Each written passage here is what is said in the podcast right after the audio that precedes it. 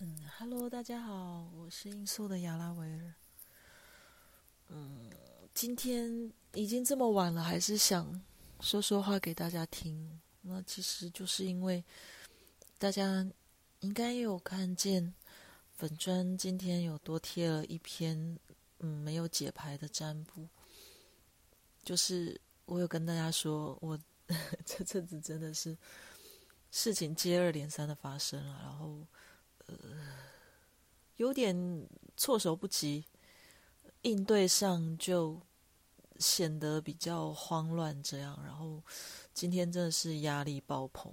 结果大家听我现在声音，鼻音已经没那么重了，但是声音还是哑哑的，因为我我就刚刚大哭了一场。这样，那嗯。我那篇文章开头也有跟大家说，就是我看了 YouTube 一个那个占卜老师的，应该是 Ivy 老师吧，他的影片说，岁末的能量它就是一个大清洗的能量，其实也就是业力引爆啦。你前面嗯种了什么因，后面现在就开始在回收那些果嘛。所以嗯，我现在的突发事件有部分是。前面那个八九月份的时候，有有种下了些因，然后得到现在的果，就搞得我有点匆匆忙忙，然后事情都事态有点失控这样子。那再加上呃，我的平日的工作以及粉钻工作其实比较多，大部分都是在承接他人的情绪能量，所以嗯，我这个人就这样，其实我很爱哭哦。我到我自己压力承受到无法，就是已经爆炸的时候，我我就会呃大哭，哭完之后再爬起来。所以，我我之前有一集有跟大家分享过嘛，对啊，嗯，我就是一个很平凡的平凡人，就跟大家一样，嗯，常常摔倒，然后常常趴在地上哭。但是呢，我也有那个呃。比较容易从地上稍微爬起来看一下，看看到更远的远方，然后呃，也许再选择趴在地上哭，或者是继续趴在地上爬吧，大概就是这种情况喽。那总而言之呢，嗯，这次哭的状态也是蛮奇怪的，也是跟之前跟大家分享过的有一集是一样的，就是你身体非常的伤心，但是呢，心情很平静。而且我也其实很接受，说人世间本来就有这些种种不顺遂的事情啊。可是那个当下，我会发现我自己一边哭的时候，一边自言自语说的是：“呃，爸爸，我很努力的工作，对每个人都很和善，然后也很认真的做粉砖帮助别人。我真的很努力了，可是我还是。”这阵子被他人误解，然后很多事情不顺遂，甚至我甚至想到自己当了整整三年的单身狗，都没有人来疼爱我，这样超好笑的。所以我在自言自语这一段的时候，我忽然发现，其实为什么我身体会这么伤心啊？那很像是我的内在小孩，呃，压力爆炸。然后受到创伤的时候的那种哭喊呢，所以我觉得是真的，就是内在小孩想要讨牌啊。为什么我开头会讲爸爸呢？嗯，就是我比较像是在跟我的那个呃高龄爸爸 在做对话。哦，我对好，不管是幻想、假想，或者是一个诶。真实，我们其实也不知道真实是什么，但是我我就知道我有一个，诶，可以说是我的守护灵或指导灵的的这个，知道怎么说，看护我的一一个对象，然后我觉得很困苦的时候，我会跟他说话，这样，哼，那。所以经历过今天这样混乱的状态，真的很抱歉。我现在连讲这一段，虽然大纲都有写哦，但还是讲的很混乱。可能我我的情绪还没有完全平静啊。但我急着想要跟你们分享的，我在今天这个业力引爆之后的五点反思。第一条就是，我仍然会自我怀疑，是不是因为我实在是太玻璃心了，太废了，然后承受这一点压力就受不了的大哭呢？是不是这样？我还是会自我怀疑啊。但是我很的理智上非常清楚，说不是这样，因为我很明确知道每个人的承受力都是有限度的。那特别是我在职场上，就是我我平日白天的工作，以及我在粉砖的工作，我我真的觉得自己身上有个特殊的吸引力，连我同事都这样讲。我同事前几天才跟我说：“哎，你很奇怪，你是一个什么奇怪的体质啊？你非常容易吸引那一种忧郁症啊、躁郁症啊、焦虑症啊，就是有身心状态的人跑到你身边，然后。”去向你求助，我仔细想想，啊，还真的是这样诶。因为不仅是在我平日的职场上，在我粉砖上的个案也呃有情绪困扰的。我说的是真的有呃给医生诊断过确诊的这些情绪困扰的粉丝们呢，也占了蛮多的，嘿，那个比例上是蛮高的。所以呃，当然你可以说是啊会。焦虑的，或者是说不知所措的来寻求占卜的人，可能，可能，哦，有这种身心困扰的人是比较多。我不清楚啦，我不知道其他的占卜师是怎么样。但是至少我自己的经验哦，我开粉钻已经三年了，我碰到真的就是，嗯，有这些身心症状的人真的特别多。那所以等于说我长期其实都是以我自己的能量去支持。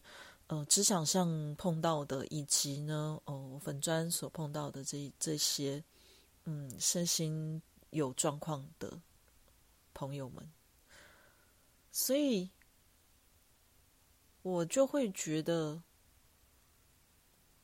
很明确的，刚刚讲很明确的知道，说我并不是真的很玻璃心的人。事实上，大家看我粉砖的文章，或者是听我的节目，现在。这集已经是第八集喽，应该也了解说，我自己的生命历程虽然说没有惨到什么情况啦，但是，嗯，好歹也是跟自己情绪搏斗多年，好不容易走到现在，可以跟情绪和平尽量和平共处的一个状态，所以我的承受力。其实客观来说的话，我不觉得我的承受力哈，情绪的承受力是低的。我我觉得我情绪承受力还蛮高，只是说，当我状态也不好的时候，承受承受太多他人情绪的时候，我真的也有那个爆炸的一天嘛。所以我可以嗯接受自己今天这样的这个情绪失控的哭泣。好，第二点呢？哦，等一下，我就补充第一点的结论哦。第一点结论，也就是我想要告诉大家：当你有情绪的时候，你不要再一直去自我怀疑，说啊，就是我玻璃心，就是我太废，或者是别人会这样告诉你，你的亲友会这样告诉你，那你千万不要去相信，因为每个人的承受力高或低，多或少，这个都是不同的，而且每个人的爆点都不一样。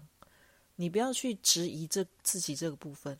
我为什么会想强调这一点？是因为我真的看过好多人，就是被亲友讲说啊，你为什么生病？你生病就是太玻璃心。嗯，呃，或者甚至是说我压力比你大，我都没生病了，那你凭什么生病？哦，我觉得这种话真的是很伤人，很要命哈。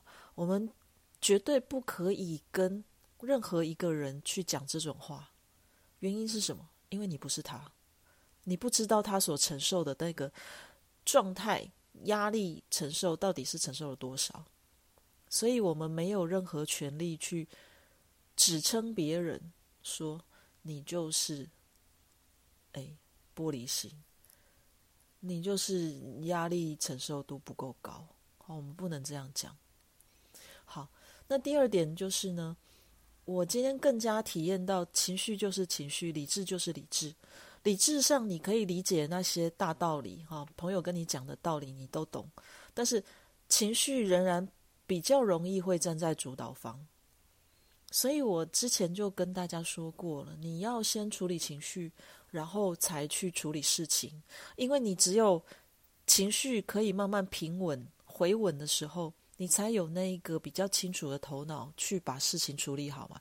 要不然你在情绪上处理事情，大家回想一下你们的经验。我说的情绪上，并不是只有忧郁、悲伤的情绪哦，也可能是愤怒啊。你在忧郁、悲伤或者是愤怒的时候。在这种情绪之中，你去看事情，你觉得是客观的吗？当然，我们可以说啦，每个人看事情没有真正的客观，对不对？可是你至少要可以，呃，除了站在自己的立场去想之外，你也要有能力去站在别人的立场去想啊，这个叫做同理啊。所以，你有了同理心，你才有办法去，呃。更加，我只能说相对客观的去把这个事情处理好，对吗？所以，嗯，当我想清楚这一点的时候，我今天也也更能够同理来粉砖找我的大家。那个当下，你可能是惶恐不安的，你可能是非常害怕，然后非常担忧，或者非常伤心。那当然也有非常愤怒的，呃，这个粉丝来向我求助。我我绝对开头不会责备你们。我绝对不会。我知道你就是在情绪之下。那你所说的那些，也许旁人看起来觉得你，你怎么还不清醒？你怎么还在这个情绪里面鬼打墙？但是我只会告诉你说，没关系。呃，我可以理解你，因为你们发生过的事情，除了家破人亡那种超级严重的程度，或者是什么家里真的是。呃，从小就爆炸的穷，然后连一口饭都吃不上的那种穷困，然后好好不容易成长了之类的那种悲惨的过程，我没有经历过之外，其实大家的嗯痛苦、伤心的经验，哈，或者是愤怒的经验，我可以说我大概七八成都经历过类似的事情哦。嗯，更严重的当然也都有了，只是个人的私事。就不要分享太多。那我只是想说，当你们来找我求助的时候，我更能够同理大家的情绪，然后呢，我也更有那个相同类似的经验去分享给你们，说我是怎么样走过来的，并且我甚至可以告诉你，我现在还在走，因为我刚刚就说了嘛，我的情绪是其实从我很小的时候就开始，我知道我自己情绪是一个。非呃，就是我，我是一个情绪非常满的人，那往往就是波动很大，情绪波动非常大。嗯，所以像这一种多愁善感啊，就是易感人哦，敏感体质，真的就是敏感体质，那呃，很容易在生活上造成一些困扰。比如说，对别人的话语太敏感，或者是说对外界的能量变动太敏感。我相信我这样讲，有经验的各位，你们如果是类似的人，你会知道我在说什么。就我们很容易受到影响啊，很容易受到别人情绪的影响，受到外界大环境能量的影响，以及呢，哎，受到了一些人事物的影响，各种。所以，我觉得，如果当有一天，嗯，大家也可以像我现在一样，至少可以分清楚情绪跟理智是两码子事的时候，我相信你们也有办法像我现在这样，就是一边在情绪沉浸在情绪之中，然后一边你还可以稍微再爬起来，站高高的看一下，然后再趴下去继续哭，然后再。站起来，然后再趴下去，大家会至少站起来的那个时间会越来越长了，我是这么觉得。好，那我得到的启发第三点哦，反思第三点，就是我今天特别有感受到，像我内在小孩在大哭说的那段话的时候，就是我会觉得，嗯，当我。对待身边的人，或者是特定某个人，甚至是整个世界以温柔，可是还是被那个人、那群人，甚至整个世界残酷以待的时候，我该如何选择呢？如果是你的话，你会怎么选择？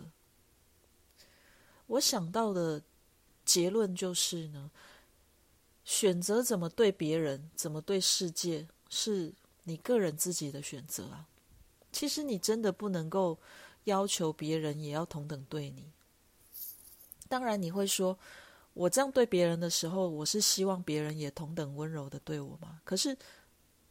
你真的不能要求别人一定要做得到啊，一定要这样做啊！像我，我今天的事情，我的困扰，说给好几个朋友听，好几个朋友反应都不一样。有的当然就是无条件相挺啦，然后拍拍我，安慰我啊。那有的就是直接，真的就有点严厉的去指责我说：“啊，你如果觉得委屈的话，你就跟对方对呛嘛。那你如果当下。”选择要忍耐了，然后不跟人家对呛的时候，你就不要在那边呃抱怨呐，哈，抱怨一大堆，那你自己就要把这个吞下去啊，好，把这个吞人吞下去，因为你自己就选择要忍耐了，不是吗？啊，对啊，道理都懂，所以我我就说了，我对别人都是非常温柔的，因为我是一个非常不喜欢起冲突的人，甚至我我其实我知道我有点害怕冲突。因为我面对冲突的时候，我可能反应就是傻在那边，然后面对别人愤怒，也许呢，呃，我可以明白他的愤怒，但是我不知道该怎么安抚他或回应他的时候，我可能就是就是哭了吧，就自己也很委屈，然后我就哭了吧，也许是这样。当然，面对比我小的，或者是呃，真的这个我当下情绪高度是比他高的，我可以冷静。一对的时候，我当然就有办法安抚他。可是当我们可能地位相等，呃，甚至对方是位阶比我高的时候，我真的就是除了傻在那里，然后或者是被骂到哭之外，呃，我可能也不会处理的很好。但我自己觉得啊，我对别人的好，然后我对别人的体贴，对别人的同理。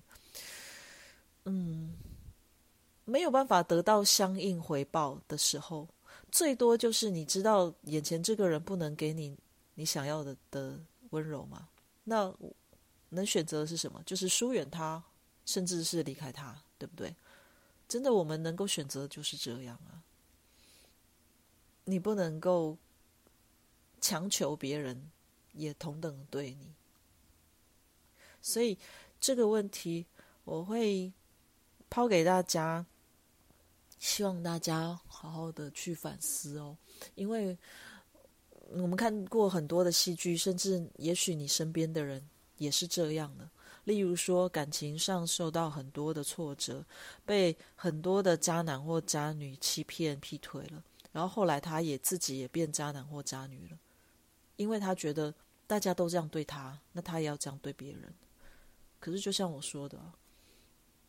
你可以选择，呃，以后碰到真的渣男或渣女的时候，你选择好好的保护你自己。可是你自己不要变成那样，然后用同等渣的方式去对别人，不是吗？因为这是你自己的价值观啊。你觉得，嗯，受到了欺负，你就要去欺负别人？这样比较好吗？或者是说，你觉得受到欺负，所以我才更不要欺负别人？哪一种选择呢？至少我会选择我不要欺负别人了。这样，当然我不是说你选择欺负别人就一定是不对的哦，我没有这样讲哦。我只是说，你有你可以有你自己的选择。嗯，这个说法其实也比较像是我们之前有。说过的那个一个心理学哦，哎，我怎么突然忘记了？它叫什么？哦，我之后想到再跟大家说好了。反正总而言之，过去的事情你怎么解读它？这个是你你事后其实是可以再做不一样的解读的。嗯，好你要把它解读成你终身的伤害，然后你会永远的愤恨不平，还是把它解读成好这件事情给我了一个教训，然后让我成长？哪一种方式，其实是你可以自己选择。好，那我得到的反思第五点就是，当别人对你有成见、有定见的时候，你选择的是着急的向他解释，哈，无论如何都要解释到他接受为止呢，还是选择不要解释？我的话，我会选择真的之后就不解释了啦，因为说真的。你没有办法用言语去强迫扭转别人对你的看法，而且呢，我自己的经验是这样。事实上，往往是你越着急的解释的时候，别人就会因为你着急时所呈现的一种仓促的、急急迫的、压迫的态度，而越不想听你的解释。这其实也有一点像是什么呢？像那一种信者恒信啊。哦，每个人都有自己呃一套价值观，然后他很相信某一件事的时候，说真的，你怎么样去跟他说明，怎样解释，他都会认为你是在骗他。你说破嘴了，他可能也不会信。所以，我觉得人跟人之间当然可以是尽你所能的去沟通，但是。嗯，你不能去预期它的效果会是怎么样的，对方可以接受的程度有多少，对方愿意跟你达成共识的程度有多少，这个实在不是你能控制。既然不能控制的话，那就是尽己所能就好了。然后，真的不要去勉强任何人。嗯，大家可能会发现，我这个五点反思里面。一直都在重复一个重点，就是我能改变的，就是只有我自己。然后我是不可能去改变别人怎么想，然后怎么说、怎么做的。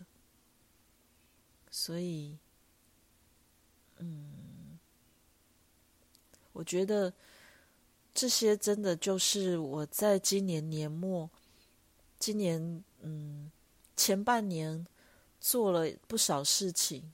包括粉砖呃粉丝的人数成长度以及文章的这个触及率等等，都是有进步的。甚至我也为自己有一点点那种骄傲，也不是骄傲啦，就是有点点成就感的，是说我喊了大概至少两年的呃费问费答神谕卡，我终于把它弄出来了。虽然大家看起来会觉得哦字丑丑的或图丑丑的，真的看起来就是一套很简陋的东西，但至少他就是给了我一个目标嘛。那我的目标就是，我想做出一点什么来。嗯，这点也顺便当做第六点好了，分享给大家。你不一定要限定自己多长的时间做到一个。什么程度，或者达成一个什么目标，但你要相信你这辈子会把它做完。对你只要相信这件事情，然后想到的时候做一点，想到的时候做一点，有一天他就会做完啊。那做完做出来成果是好还是烂就没有关系了，因为它毕竟就是你的成果，你毕竟就是把它做完了，好吗？所以。有些人也会问我说：“那我真的不知道我的天赋是什么，我也不知道我强项是什么。到底我活着可以做什么，可以发挥的更好？什么部分可以发挥更好？”我都会鼓励大家说：“那你什么都不知道，你就多方尝试啊！但是你多方的尝试是说，不要马上没兴趣你就半途而废了，就丢下就不做了。你起码这个领域你先做一个一件成果出来嘛。我们也不要求多。”哦，我们就说做一件就好了。你把那个成果做出来的时候，你才会知道说，哎，我在做的过程中到底有没有得到乐趣。第二个就是这个成果出来是否符合我的期许，我是否满意这个成果呢？啊，种种评估之下，你就知道那这件事、这件兴趣，我要不要继续再从事？我如果继续从事的话，会不会有更好的成果？这样你就可以有一个评估的基准点了。所以，嗯，很多事情都是累积来的啦。你如果，呃，都不愿意去累积，然后常常就是做一半就丢掉，不要做的话，然后你就换下一件事，你当然会觉得自己不停的在浪费时间啊，因为你连一件成果都没有啊。那怎样让你会觉得你没有在浪费时间？那就是每件事情先把它做出一个成果嘛，对吗？做出一个呃，至少是一个阶段，然后它看起来是，不管它是实体的作品，或者是像我这套牌卡，我就没有打算要发行实体卡片啊。那可是我把它做成一个动图啦，大家如果想用的话，也可以随时用，也都免费的放在我的粉砖里面给大家用，有什么不好呢？对不对？对我来说有什么损失？其实对我来说反而是有增进诶，有帮助诶，因为他至少给了我一个成就感。所以跟大家预告哈，我有生之年，只要我还活着，后面两套牌卡我是一定会把它做呃继续持续做的，做到看什么时候把它做完。一套是以那个传统韦特当基础的，但是。另外，再构思新的图案的哈，就算是变形的那个韦特塔罗。然后这套是我自己最期待的啦，对我最期待它可以画出来。另外一套就是呢，嗯，粉砖同名音速幻境神谕卡，大家都知道我已经出了一本差不多九万字的音速幻境旅店同名小说哈，这是第一部，我的构思是三部，而且。